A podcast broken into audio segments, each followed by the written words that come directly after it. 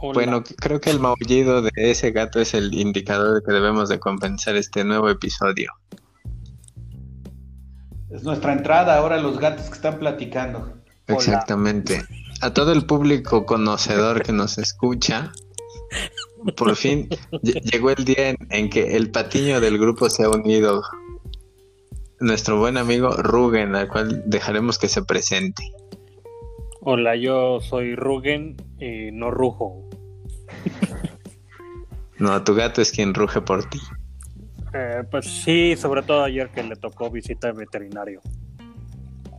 Uh. ¿Y qué tal pues fue? pues a ella pues, perdió pelo y yo me llevé unas, unos buenos arañazos y básicamente nada más fue a, quejarse de que estaba ahí porque no le, no le pudieron hacer nada. Eh, queríamos, quería sacarle, bueno, llevarla a que le hicieran un estudio de, bueno, para ver si es, eh, es posible eh, ponerle la vacuna de, ¿qué? De leucemia felina y de sida felino. Y pero me explicaron que tiene que estar muy calmada el gato para que le saquen una muestra de sangre de la yugular y pues yo creo que eso nunca va a pasar, entonces ya no sé. ¿Cómo esperan que un gato esté tranquilo en el veterinario? Pues no sé, y aparte con tanto pelo yo no sé cómo van a ver la yugular, pero bueno. Supongo que la van a tener que rasurar. No idea. Pero eso al si menos. Si llega a pasar. Si llega a pasar. Ayer al menos no pasó. Y ya, pues, y también se ha estado rascando un poco arriba de los ojos, entonces, eh, pues nada más revisión, revisión de que no tenga nada pero pues al parecer no tiene nada, nada más la voy a lavar con un jabón especial de bacterias y un antiséptico y ya. Muy bien, es lo que aprecia un gato, sobre todo que lo estén bañando y lavando. Yo nunca he bañado a mi gato. Pues yo sí, pero lo que hacía era que le ponía unas cintas, unas cintas este, adhesivas dentro de cada garrita y después, este, mientras lo bañaba, él iba destruyendo las cintas y ya sabía que en el momento en que las había destruido ya debía haber terminado, porque si no... Era, era, era una buena mecha de bomba. Bueno, pero además de, tu gato, nos gustaría saber un poco más de ti, por supuesto, en términos generales y abstractos. ¿Qué te gusta, Ruken? Pues a mí me gusta... Mm, ¿Qué me gusta hacer? Me gusta el ciclismo. Lamentablemente ahorita por la pandemia o, por... Pues yo creo que ya no sé si es por la pandemia o por miedo personal a todo esto, pues ya solamente he hecho ciclismo, si se le podía llamar así, a, estarlo haciendo en casa. Eh, me gusta leer, pues sí, novelas eh, o libros, no sé, de de historia o de ciencia política, aunque la verdad es de que últimamente eh, no he tenido mucho tiempo para leer algo que no sea pues de lo que uno se dedica y qué más este me gusta soy bastante cinéfilo y seriéfilo sobre todo cuando se trata de compartir esos momentos con con mi acompañante de vida es otro ñoño me lleva eh, ¿Qué más hago? Este, pues me gusta, me gusta, me gustan los deportes en general. Pues solo que no me gusta el rugby porque tengo un par de amigos que se la pasan hablando de eso y nunca han tenido paciencia de explicarme para que le pueda seguir la onda y hablar con ellos y nunca me han pelado. Entonces sigo siendo un neófito del rugby. En general puedo hablar de los deportes, aunque hay deportes que sigo más que otros. Mm, y bueno, pues trato de ser insesgado en mis comentarios, pero visca el Barça. de acuerdo. Bueno, para nuestro público merengue, esperemos no haberlos perdido ya con esta presentación. Este, les prometemos hablar de Cristiano Ronaldo 7, todo lo que podamos para molestar a, a Rugen, de alguna forma para compensar. Entonces, Stanislav, ¿nos podrías este, plantear el primer tema de la noche, por favor? Ah, caray, es un tema ñoño que es el que dejé el, episodio pasado. Espero que les agrade. No, por favor. Lo siento, tengo, tengo que. No, solamente quería mencionarles que he estado analizando mi, mis gustos literarios y me he dado cuenta de que algo que tienen mucho en común los libros que más me han gustado en la vida es que la tienen... No, fíjate que no. Es, es que se trata de personajes o de autores que estaban no tan cuerdos, llamémosle, de, cierta forma. O sea, y, les puedo hacer como una recopilación bastante rápida. Por ejemplo, en el libro de la muerte se ve eh, un poco de, demencia, en, eh, en Lunar Caustic también, bueno, y todo lo que tenga que ver con Malcolm Lowry. carajo, apenas llevo 13. Ah, yo me acuerdo que hace muchos años tú tenías un, creo que High Five o no sé qué carajos tenías, que tenías algo de Lunar Caustic. Era como tu username. Exactamente, de hecho, de hecho ese es el nombre de mi podcast personal, si alguien gusta buscarlo, ahí me mm. encontrará. Uy, ya tenemos a alguien que se nos quiere ir de solista en el podcast. Llevamos cuatro podcasts y ya se, está arruinando. De hecho, eso fue, eso, eso fue antes de este. Les estoy dando la oportunidad de integrarse a un buen lugar. Entonces ah, se bajan del, del ladrillo y se marean. No, bueno, y a lo que quería llegar con eso, que realmente fue muy breve, es que no sé si otra vez regresamos al tema de la libertad, que nos agradan o me agradan ese tipo de personajes porque uno, pueden actuar sin consecuencias, sin mucha, sin, mucho raciocinio o sin, sin pensar en las consecuencias por la misma enfermedad, o dos, porque es como bastante caótico o porque también lleva un poco de miseria humana incluida. Es un poco eso, las consecuencias de la locura misma, ¿no? O sea, se sale uno del pacto de, de, civilidad, del, que hablaba de Rousseau, y entra entonces en terrenos este, que por un lado son eh, lindos de explorar, pero por otro lado tienen su, su paga. Sí, así es. Y, y, bueno, de los últimos libros que he leído, no sé si ustedes vieron, bueno, creo que sí lo vieron, la serie de You este, en, Netflix, pues el, libro, como siempre, y regresamos a la misma cantaleta, pues tiene muchos elementos, pero esta vez creo que sí, la serie es, es muy, muy fiel al libro, muy, muy fiel. Aunque la sensación que te da, por ejemplo, en, la serie, yo lo recuerdo perfecto, es que el cuate estaba un poco, o sea, estaba, e, e, estaba loco, estaba insano, pero cuando lo lees, realmente te das cuenta que a pesar más allá de que estuviera loco, aparte era un maldito eh, este mm, genio, porque no solamente él estaba loco, sino hacía que los demás se sintieran culpables de sus acciones en el libro. Entonces, es mm, está doblemente, doblemente bueno en ese sentido porque lo hace aún más completo. Como pues, personaje, claro. yo no he leído ese libro, de hecho luego me lo... No sé si lo tengas en en versión original o en versión mexicana. este, pero si lo recomiendas, pues un día lo, lo leo o me lo pasas. La, porque la verdad la serie, bueno, ya creo que la segunda temporada hizo más ya una payasada, pero la primera temporada me gustó bastante. El, el, shock inicial era lo que valía la pena y creo que fue muy bien llevada. De hecho, el libro llega hasta solamente hasta, o más bien... Me imagino la primera, ¿no? Exactamente, ya no hay más de ello. Este, aparentemente no iba a haber secuela del libro, eh, pero realmente vale la pena. En algunos momentos es un poco tedioso porque ya lo viste y como es una serie, no se limitan al tiempo de una película, entonces tienen como mucho más capítulos para poder hacerlo lo más parecido al libro y realmente sí lo, lo hacen muy muy bien. Pero sigue teniendo su encanto porque eh, hay aún más pensar, a pesar de que en la serie hay un narrador, eh, en, el libro, pues se trata prácticamente de un monólogo, entonces este de meter más en la mente del personaje. Del cuate este, ¿no? Sí, sí, sí. Ah, soy interesante. Bueno, yo, yo la verdad no he visto esa serie, pero suena bastante bien.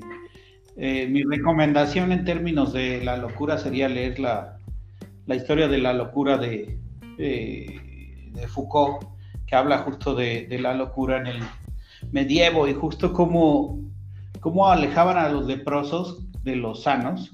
De alguna forma eso terminaba volviéndolos más locos. Y al final, eh, bueno, internaban a los leprosos, pero también a los herejes, y a, los, a los que eran como demasiado, eh, pues que iban en contra de la corriente de su tiempo. De alguna forma lo importante, la clasificación de loco no era una clasificación mental, sino era alguien sencillamente que no hiciera lo que se debía hacer en ese momento. Y eso como que coincide con lo que estás diciendo, Elías. Sí, exactamente. Es una, porque ser una enfermedad de comportamiento más que de la mente misma. Pues sí, ese fue, ese era todo mi tema, digo, no, no me quiero explayar en ese sentido porque sería volver a hablar de, de más libros, solo recomendación. Lunar Caustic, Malcolm Lowry es eh, uno de sus grandes novelas es Bajo el Volcán. Él, él era casi casi un borrachín, eh, se la pasó viviendo en Morelos y ahí bajo el volcán fue que escribió esta novela. Su mezcla partes autobiográficas con, con ficción y este, también con problemas de alcoholismo, sus personajes, etcétera. Pero Lunar Caustic es, es muy bueno porque trata de alguien justo que está ingresado en un hospital psiquiátrico. Es casi como em, alguien voló sobre el nido del cuco. Este, de, ese estilo, pero es, mucho más corto, mucho más alocado y realmente da, da, lugar a mucha, a mucha introspección, a mucha reflexión. Eh, eh, si alguien lo puede encontrar, léalo porque es, un libro difícil de explicar y si les, interesa saber por qué se llama Lunar Caustic, es una gran eh, enseñanza de vida. Yo hace poco, mm, no sé si, en realidad creo que no, no habla, es que no lo he leído, pero digamos que he leído mucho de ese libro, pero no lo he leído tal cual, solo se lo regalé a mi mamá. uno de Haruki Murakami, creo que es este, que se llama Kafka en la orilla. ¿Lo han, leído ustedes? ¿Ya lo leíste tú? Por supuesto, fue de los primeros que leí de, Murakami. Me gusta mucho y ya llevo, yo, yo no diría la mitad de su, de, su acervo, pero sí llevo ya bastantes libros de Murakami. Y tiene... Y Kafka en la mejores, yo creo. Es, aparte... Sí, es el, es la, es el top, ¿no? De, de él. Este, pero justo y lo sacaba a colación porque de lo que he leído creo que sí habla como de la, de la locura de un cuate, ¿no? Mm, más o menos. Lo, que pasa es que sus libros mezclan mucho este pasajes sí, en sueño, pasajes irreales. Tienes que leerlo este con mentalizado a que todo lo que pase, por ridículo que parezca, es real. Ya. O sea, es, como este realismo mágico, así, si, si, no estás convencido de que las cosas que están pasando son reales, entonces ya, ya perdiste y lo vas a abandonar muy rápido. Y ese especialmente es bueno, no saben cómo lloré con los gatos en ese, en ese libro. Sí, sí sé que se trata de algo de eso, solo que ya no cuentas más, porque no, porque lo quiero leer como si no. No, no, no cuentes más, yo también lo quiero leer, ese no. Es muy bueno, es muy bueno, la verdad. Este, bueno, yo que les comento, he leído al, menos unos cinco o seis libros de Murakami, es, ese es de sus mejores libros. Pues sí. Bueno, suficiente de la locura. Yo quisiera saber si eh, Rugen, bueno, Rugen nos trae un, mesa, un tema para poner sobre la mesa. yo quería hablar de las tablas de Daimiel, abre los pozos de emergencia para salvar las lagunas. No, la verdad no, esa es una noticia que ahorita estoy viendo en, del país. Eh, entonces, como podemos ver, Ruyen al parecer no, no tiene mucho preparado. No, sí la, la verdad estuve pensando muchos temas, pero ahorita para debutar en este, en este podcast, me, me gustaría eh, sacar la, ¿cómo se, ¿cómo se dice? La, la vieja, ah, la, vieja, la vieja segura. No, ¿cómo, cuál es la expresión la vieja segura? La vieja confiable. Hablemos del Barça. Pero más allá del Barça, quisiera hablar de, de un sujeto en particular. Antoine Gris. Antoine Gris. Messi. Eh, yo, bueno, em, digamos que en algún momento eh, consideré a, a Griezmann como uno de los mejores jugadores del mundo y sobre todo cuando tenía sus destacadas apariciones en el Atlético de Madrid, ¿no? Tanto en el Atlético como, como en la selección francesa. Podríamos discutir. Fue campeón ya con Francia. Campeón del mundo con Francia y, y, haciendo historia con el Atlético, ¿no? Eh, yo quisiera sacar dos puntos, eh, dejar dos puntos sobre la mesa y a ver qué piensan ustedes. Uno, ¿qué necesidad tenía el Barcelona de estar comprando jugadores en esa posición? Yo pienso que ninguna, y es marketing y, y eh, otras cosas por el estilo. Y dos, ¿qué se espera de Griezmann en esta época donde está básicamente acuchillado en el Barcelona? Se acaba de pelear con, el, con Koopman. No, no, Koopman es un güey de, de econometría. Qué pendejo. Con Perdón, este, con Kuman. con Kuman y no parece tener salida del Barcelona tampoco por la millonada que les costó. ¿Qué, hemos, qué ha hecho el marketing futbolero de uno de los mejores futbolistas de hace un par de años? Bueno, te quiero decir que la crítica un poco al planteamiento es que nos parece que nos estás dando ya la respuesta dentro de la pregunta. No, no, no quiero sentirte, sentir, este... yo tampoco quiero sentir... Ofender tu primera intervención. Yo tampoco quiero sentirte, la verdad. Pero... ofender tu primera intervención, pero parece un poco sesgada la pregunta. pero yo estoy completamente de acuerdo. ¿Qué tenía que hacer el Barcelona contratando a Griezmann en una posición en la que ya estaba como todo sobrado. Ok, podría ser, podría haber pasado que de veras hubieran tenido miedo que, Leo Messi saliera y que, que Griezmann pudiera llegar a suplir esa posición, pero en el momento en el que lo contrataron, yo creo que no tenían eso en mente, era más bien una cosa de tratar de llenarse eh, como de los galácticos al estilo del Real Madrid de hace 15 años de apabullar eh, simplemente con los nombres. Bueno, les pregunto, se las manejo con la siguiente pregunta y espero no, no responderla yo, yo mismo. Este, ¿Qué tanto tuvo que ver Griezmann en su decisión de cambiarse al Barcelona? ¿Él decidió?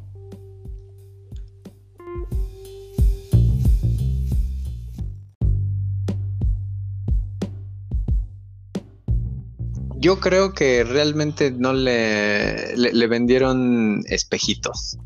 Le hicieron ver que eh, eh, iba a ser el sucesor de algo, que iba casi casi a desbancar a, a, Luis Suárez.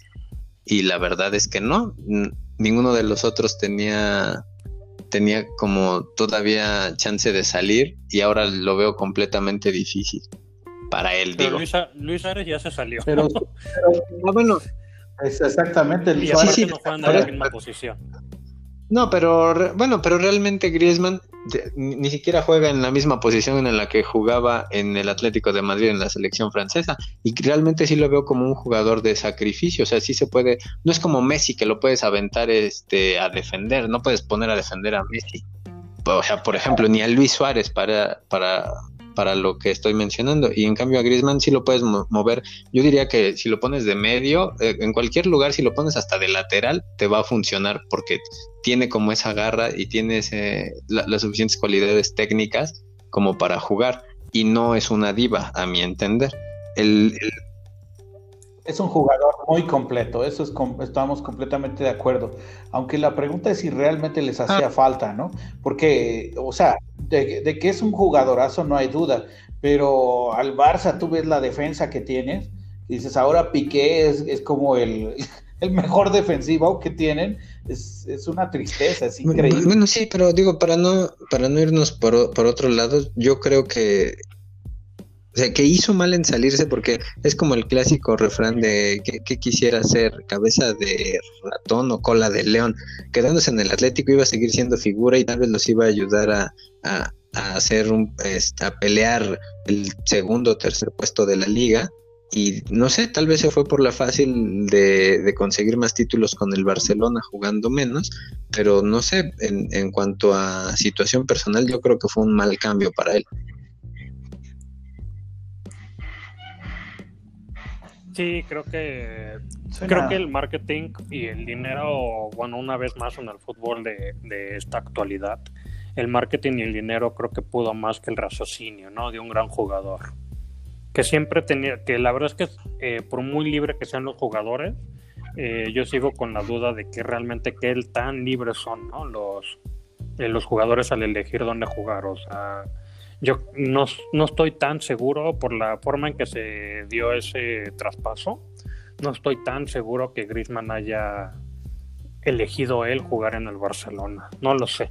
Pero si no eligió él, tal vez lo eligieron sus representantes y al final, en teoría, él les paga a esos representantes. Debería en algún momento de hacer valer su pues, lo que está pagando. Sí, seguramente. Solo que no sé, me imagino que los marean pero eso también habla como de su comodidad, porque supongo que él les dice, bueno, yo te voy a pagar cierta comisión y el y quien los maneja quieren hacer el mejor trato posible, porque al final de cuentas también es su éxito, ¿no? Hace que valga.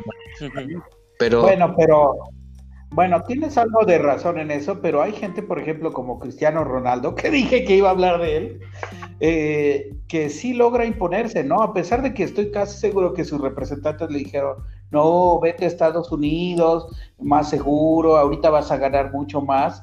Eh, Cristiano Ronaldo, a pesar de que sea más difícil, decidió quedarse en la liga por su orgullo directamente y por su decisión. O sea, sí es cierto que a pesar de tener tus representantes y todo, si tú estás convencido de algo y, y quieres tomar tu decisión por ti mismo, lo puedes hacer, ¿no? O sea, encima de ellos. Sí, absolutamente. Digo, al final, no es que les hagas, en esos momentos ya les delegas el trabajo de buscar, etcétera, pero tienes lineamientos claros. Si Griezmann hubiera dicho desde el inicio, no, no, no quiero ir al Barcelona, consígueme otra cosa donde siga, siga siendo al menos la estrella del equipo o en el o, el o, parte de la pareja titular o la pareja estrella, pues creo que le hubieran podido buscar otro lugar, este, o tal vez en otro país, pero pues ahí claramente creo que se la llevó por la fácil.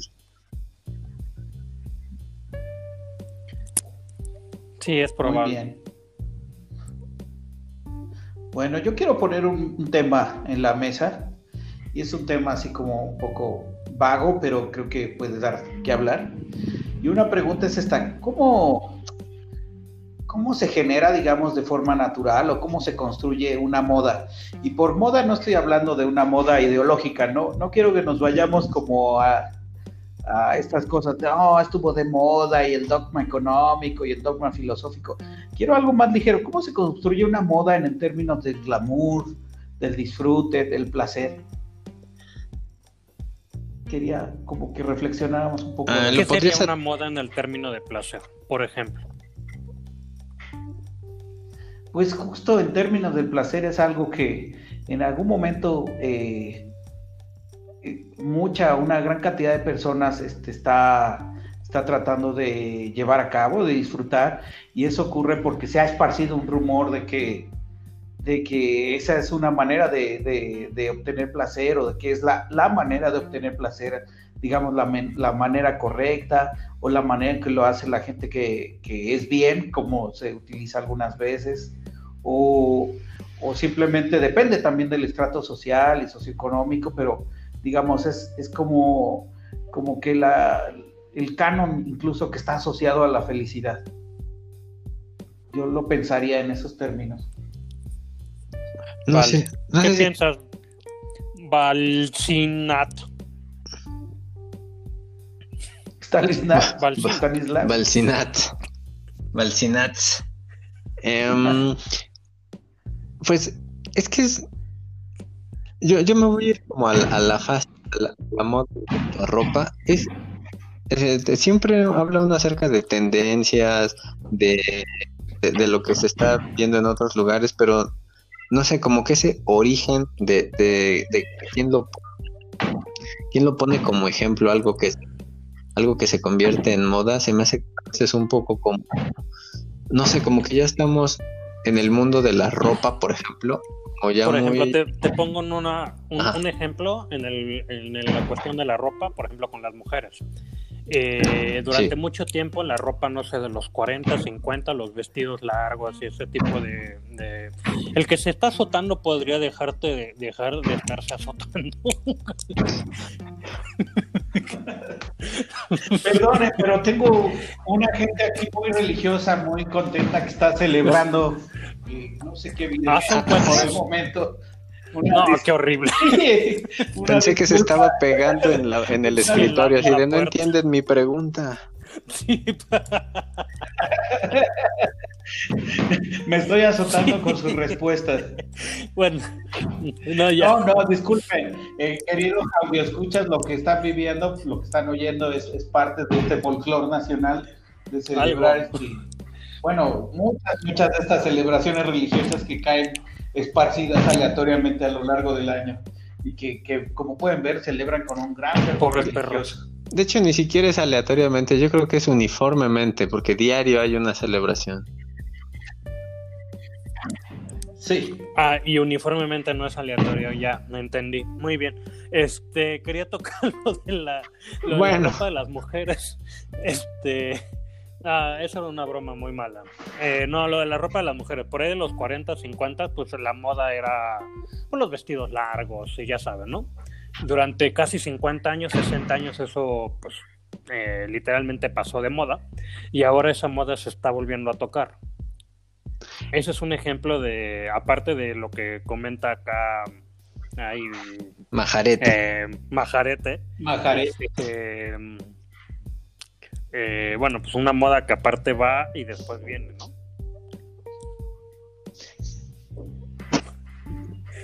Eso es como una resurrección, ¿no? De una, de una idea de una moda, pues. Ahora lo que escucharon fue a mí matando un mosco en la pared. Eso se escuchan más como nalgadas, pero está bien. Desgraciadamente no, fue un mosco a, mí me llama un poco la atención porque si bien es cierto que hay, hay algunas cosas que son, digamos, como creadas por marketing, me da la impresión de que otras modas se dan un poco por casualidad. Eh, por ejemplo, una que es por marketing, pero al mismo tiempo un poco casualidad. Eh, no sé si han visto la película Clueless, que, que tradujeron como una idea. Eh, una película viejísima, es del noventa y tantos, este, que es, un, es una película adolescente donde sale una chica que es, que es este, bueno, se llama así porque la chica no tiene idea de qué es lo que pasa en el mundo general. Entonces, eh, es una chica desinformada, como un poco vana, que es preciosa además, porque la, la mujer era preciosa en ese momento. Este, pero lo que hizo fue en algún momento utilizar este traje amarillo que es un traje como amarillo chillante, un traje sastre muy, muy extraño, como que de alguna manera ella imponía la moda dentro de su preparatoria. Y ahora resulta que ese traje amarillo pues, es una cosa que casi nunca falta en, en, las grandes pasarelas. Siempre las pasarelas de Chanel, de, de Klein, de todos ellos, en algún momento utilizan estos tipos de trajes amarillos chillantes como como, como una forma que en su momento fue salirse de, de, la caja. Yo creo, por ejemplo, que cuando los que diseñaron esa película no, no, no, no creo que estuvieran haciendo marketing en ese momento, sino que era una idea como de, de poner un traje estrambótico. Y el traje como se incorporó, eso me parece medio, medio azaroso. Y al mismo tiempo hay como, no sé, hay como secuelas de modas, hay cosas que van desapareciendo y contraponiéndose. Les voy a dar un ejemplo. Mi mamá, por ejemplo, este, la, en los ochentas utilizaba estos, estos, estos cabellos en donde se hacían como, como si fuera un, utilizaban, en Argentina le llaman rodete, como, un, como una, una de estas cosas que hace que tengas como un, una, una cosa cilíndrica, como copete. horrible. Este, pero y como mi mamá pues, ya era una señora, entonces como que no entendía que eso había pasado de moda. Y lo que era sorprendente es que yo veía señoras de su edad y todas las señoras de su edad seguían utilizando eso. Eh, y, entonces para ellas de alguna forma era estar a la moda, aunque eso no coincidiera con la moda juvenil. Lo mismo que muchos de nosotros que nos tocó, por ejemplo, en la adolescencia, utilizar quizá esta ropa como holgada, como cholos, como, si estuviéramos en, en LA y fuéramos unos vagos así con pantalones cagados. Este, Sí, sí, si tú lo ves como en gente de nuestra edad, cuando salen así como de forma relajada, todavía hay algunos de ellos que lo, siguen utilizando como una no moda. ¿Sabes? Eh, ahorita que Majarete estaba comentando, bueno, este tipo de ejemplos, me llegó uno a la cabeza que no creo que ese sí, ese ejemplo tenga que ver con, digamos, marketing. Yo al principio, cuando Majarete eh, lanzaba la pregunta, como que inmediatamente pensé, no, bueno, pues es economía, todo esto, ¿no? Pero realmente no, no todas las modas. Y yo creo que una moda que pudiera no ser eh, originado por un, eh, digamos, por un, una razón económica o de negocio, es la, la, forma de hablar. Entonces, por ejemplo, nosotros, bueno, eh, más o menos cuarentones, tenemos muchos modismos que pues sí, ya pasaron de moda. Y cuando uno, por ejemplo, oye... Oye, todos aquí no, cuarentones. Cincuentones, en el caso de Majarete, ¿no? este, eh, cuando uno habla con... Tengo pocos. ¿eh? Estimado auditorio.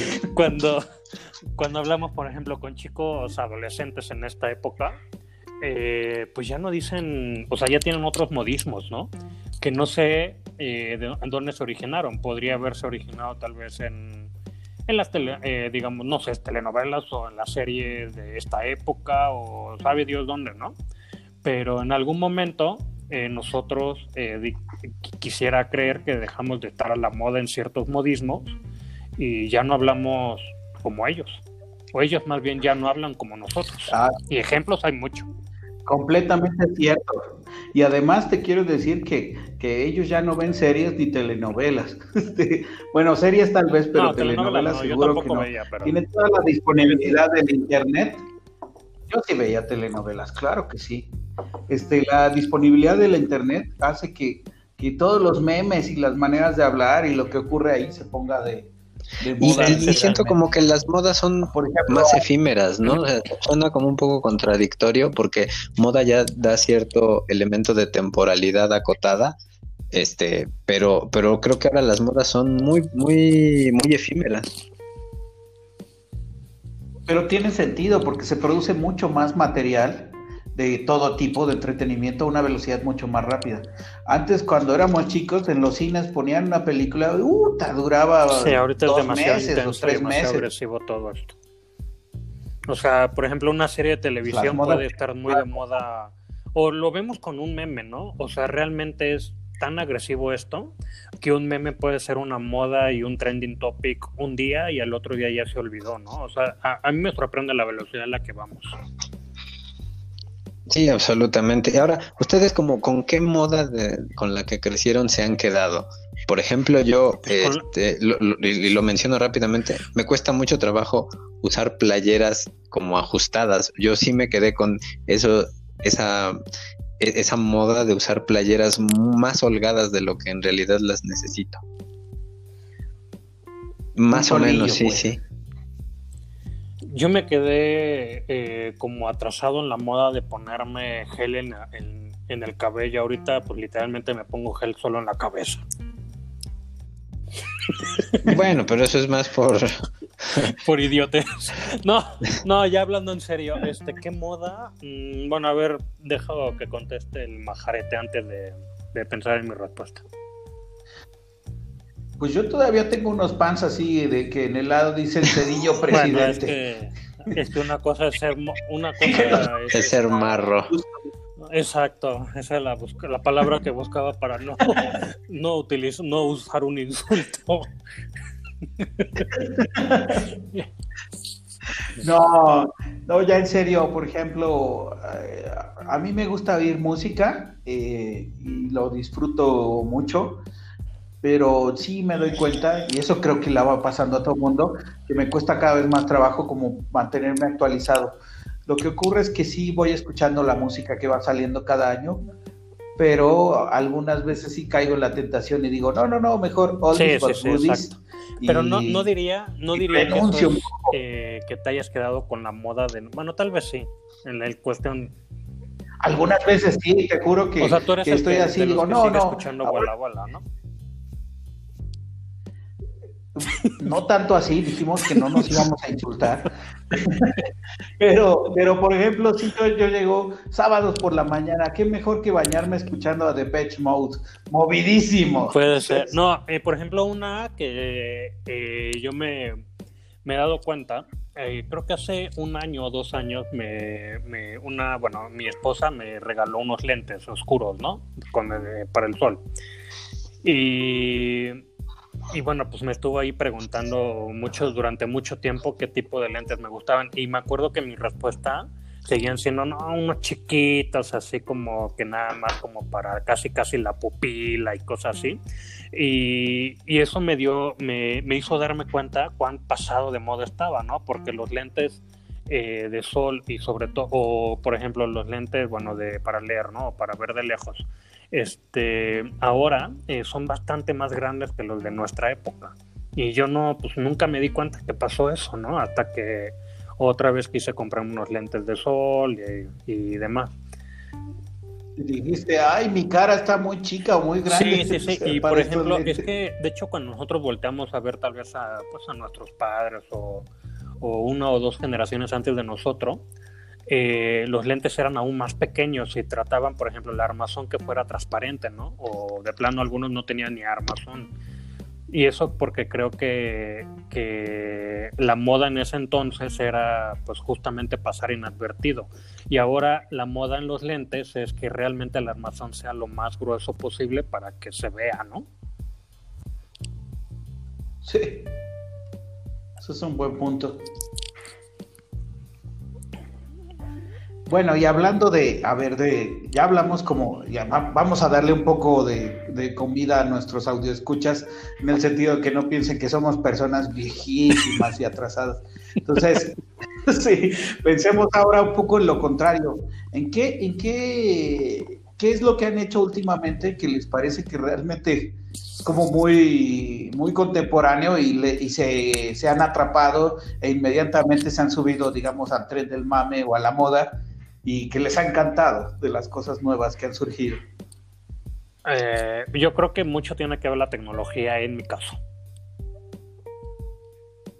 ¿Y como qué te gusta? Mm, eh, por ejemplo, un- una moda que, bueno, algo, yo todavía no lo tengo en mi casa, pero eh, yo creo que sí lo, eh, lo puedo llegar a estar considerando. Por ejemplo, lo, eh, una, tener una casa inteligente, ¿no? En el sentido, por ejemplo, de que se prendan y apaguen las luces con, con comando de voz y ese tipo de cosas. A mí, la, o sea, igual y no sirve para absolutamente nada, pero se, se ve bien, bien mamerto y pues es- se ve padre. Y, y supongo que viste el, eh, la película Odisea Espacial de 2001, Hace mucho, ¿verdad? pero sí. ¿No te da un poquito No de sé. miedo? El, El robot. Sí, el- que al fin- estaría poca que madre al final- vivir como los supersónicos. HAL 9000, ¿no? Que al final tomaba una decisión. Este, estimado, este, Roger, eh, ¿sabes qué? Estás muy gordo, no te voy a permitir abrir el refrigerador. Lo he decidido y es lo mejor para ti y para todos. Por cierto, ¿sabes por qué se llamaba HAL? ¿No? ¿Por Porque son las letras inmediatas anteriores a IBM. Ah, wow, eso no lo sabía, es un buen dato. Claro. Perdón, bueno. continúen. ¿No tienes ninguna, ninguna cosa nueva eh, que hayas hecho, Stanislav? Pues es un tema que ya habíamos tocado, el tema de la tecnología. No tengo tantas cosas nuevas, soy medio reacio, pero por ejemplo algo que sí he cambiado notoriamente es que no me, no me importan tanto ya los libros físicos, por ejemplo. O sea, no, no tengo ningún problema en, en, en leer versiones digitales solamente. Esa añoranza de pasar las hojas y etcétera, es bonito y todo, pero realmente el ritmo de vida y la comodidad y Sí, este es me- diferente, me- claro. exacto, me han hecho abrazar muy bien los lectores, este eh, como Kindle o, cualquier otro que, es- que sea similar o lo que sea. Este, y, aparte me, hace leer aún más rápido, lo cual en mi caso es como bastante agradable porque puedes leer aún más y, en muchos lugares, de hecho hasta en el tráfico, no digo que, que mientras estén manejando vayan leyendo, pero si estás en el realmente atorado y a vuelta de rueda, pues creo que es una buena manera de, de pasar el tiempo. Yo tengo yo sé que, bueno, supongo que se, se puede decir, pero yo, yo sé que Stanislav tiene una moda, una modita, eh, una, pinche, modita, de hablar. Eh, no, eh, tiene, tiene una modita y eso yo creo que sí es algo que él ha, toma, ha tomado de, de, la última época. me refiero a, al CrossFit. Por ejemplo, exactamente, al CrossFit y a la y a la chafel de entrenar como militar pero sin armas. Pero fíjate que como buen este eh, este miliciano, O, miembro de esta iglesia de Jesucristo de los crossfiteros de los últimos días. No, no, si esperabas no, jaja, no, no lo encontraste. Sí, ya lo sé. Ya me di cuenta. A mí pero pero no, fíjate que en realidad no lo no, soy un fanático y creo que a mí me cayó bien porque es algo que a mí me a mí se me acomodó a mi estilo de vida o a mi gusto por hacer deporte. Algunas veces y Majarete lo, lo sabe, intenté meterme a un gimnasio normal o tradicional, incluso pagué semestres por adelantado y a la tercer clase o tercer sesión dejaba de ir porque en realidad no me gusta un gimnasio normal. Lo que me agrada realmente del CrossFit, por ejemplo, es la variedad de ejercicios. Este, e, eso, la variedad de ejercicios. Eh, no, no, no haces 30 mil repeticiones enfocadas en un solo músculo. Este, el ambiente en el que se desenvuelve es, es bastante agradable para, a mi parecer. Este, yo lo que creo que es fundamental ahí es que hay mucha cosa de hacer trabajo en equipo, ¿no? Que se hace todo junto. Más o menos, porque se trata de clases y en realidad hay una competencia muy fuerte, o sea, realmente se divide entre se divide entre los que acaban el ejercicio y los que no lo acaban y después ya vas escalonando qué tan bueno eres en, esos rangos, pero realmente a pesar de ser una competencia es, es es bastante increíble cómo dentro de la misma competencia está, hay una gran motivación porque todos acaben y porque todos den lo mejor de sí mismos. E, eso me ha agradado bastante. Es que el deporte colectivo tiene eso, o sea, te va auto, te va motivando porque le, tratar de no quedarte atrás, tratar de competir o que la gente te motive a seguir, pues logra, como logra cosas mejores de ti. En cambio, ir a hacer gimnasio puede servir como de apoyo, pero si no estás haciendo un deporte competitivo, eh, una de dos, o lo dejas de hacer eventualmente, o te conviertes realmente en una persona que decide competir en el gimnasio y que te vas entonces después a, Mr. Nesa y, te, este, te lubrican los músculos y te pones una peda el día anterior para, si saben cómo funciona, ¿no? Te pones una peda el día anterior para estar deshidratado y que el día del certamen se te vean los músculos mucho más fuertes. Y hay una ambulancia ahí porque suele ocurrir que varios se desmayan en el momento. O sea, digamos, te vuelves competitivo.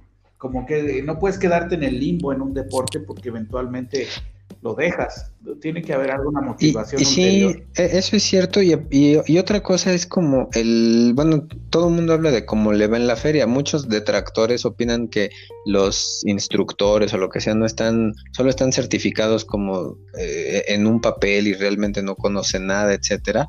Pero realmente a mí lo que me ha tocado han sido muy buenas experiencias. De todas las veces que intenté ir a un gimnasio, me, cuando te decían, te pongo tu, tu programación, en el primer ejercicio ya te decían, no, este, haz un press de pecho, pero métele más, este, si aguantas casi 100 kilos, este, vamos, sácalo, ¿no? Como que ni siquiera era la primera vez que ibas al gimnasio y asumían que tú ya debías de tener cierta fuerza. Y lo que me ha tocado, por ejemplo, con mis instructores de CrossFit, es justo lo contrario, es, esta es tu primer clase, de hecho casi casi es tu primer mes, no le vas a meter nada de peso, queremos que lo hagas bien y ya, o sea, realmente te van leyendo muy bien tu, tu capaz, tus capacidades para poder meterte el peso adecuado para que no sufras lesiones ni nada mal. Realmente, afortunadamente me ha tocado personas que han sido como mucho más eh, profesionales en el sentido de, de valorar más la técnica que la, la, cantidad o este o el peso y, y, y al mismo tiempo te van me han llevado bien es un hecho que es un hecho que, que, es más fácil lesionarse en un gimnasio por porque estás haciendo fuerza pura, ¿no? Eh, digamos, eh, en el CrossFit eh, haces muchas cosas que son como de resistencia a la fuerza, pero no de fuerza pura y, y eso yo creo que ayuda a que te puedas acondicionar más rápido. Sí, y, realmente tienes que ser cuidadosos porque una parte importante son todos los levantamientos eh, olímpicos, o sea, realmente sí practicas el, clean and jerk y el, snatch, por ejemplo, y realmente tal vez no te metes mucho, o sea, no se trata como que salgas como un Suleimanoglu haciéndolo, este, mi referencia súper vieja, ¿verdad? De, de, levantador de pesas. Este, no se trata de que seas un experto en ello, pero sí se trata de que lo hagas bien y, y que no por intentar subir, hacer más peso, te lastimes. De acuerdo. Bueno, yo les voy a decir lo que a mí me gusta de las cosas nuevas y yo me he puesto a jugar algunas veces como de forma un poquito viciosa Among Us que es este jueguito donde están ahí como todos disfrazados de colores, que estás en una nave espacial y bueno, como que el objetivo de la tripulación es hacer ciertas tareas, pero hay unos impostores y estos impostores este, pues, tratan de sabotear a la, a, la, a, la, población y este no solo sus tareas, sino matarlos. Entonces, este es muy divertido porque en algún momento puedes como interactuar un poquito con la gente que está participando. Y de alguna forma es una manera moderna de jugar al asesino. El asesino existía, ¿no? ¿Se acuerdan? Juegas una mesa y haces guiños y tratas de matar a la gente. Pero ahora la tecnología hace que sea mucho más. ¿Esa, ¿Ese juego dónde lo juegas? ¿O de qué, de qué es o qué?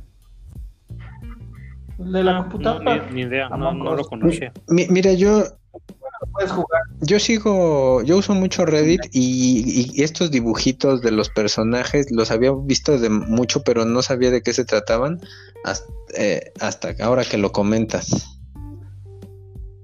Está divertido. O sea, es una cosa que empiezas a jugar y después de un rato ya estás ahí como pendejo. O sea, y en todos lados, este, las personas empiezan a poner un chat, en el chat, ¿qué onda? Nos aventamos una Among Us, son rapidito, y dices, bueno, puede ser un vicio. Es muy sencillo y al mismo tiempo tiene su, su diversión. Mira, y parece ser que lo puedes bajar para Android, iOS y Microsoft Windows. Esa es la cosa lo puedes jugar donde quieras. Donde dado que lo recomiendas, lo bajaré. bueno, con esto, con esto de que Stanislav va a terminar bajando algo, este, pues cerramos este episodio. Y muchas gracias y bienvenido a, a, a, No, pues de nada. Tuvo, como sea. Está... Ay, caray, se pasaron 50 minutos volando. Qué cosas. Rugen, no, no, no, mm. era el, no era el jefe de este videojuego, ese era Rugal, ¿verdad? Ni idea. ¿De qué videojuego? De. Hasta luego. Ah, aguafiestas. Chao a todos. Bye.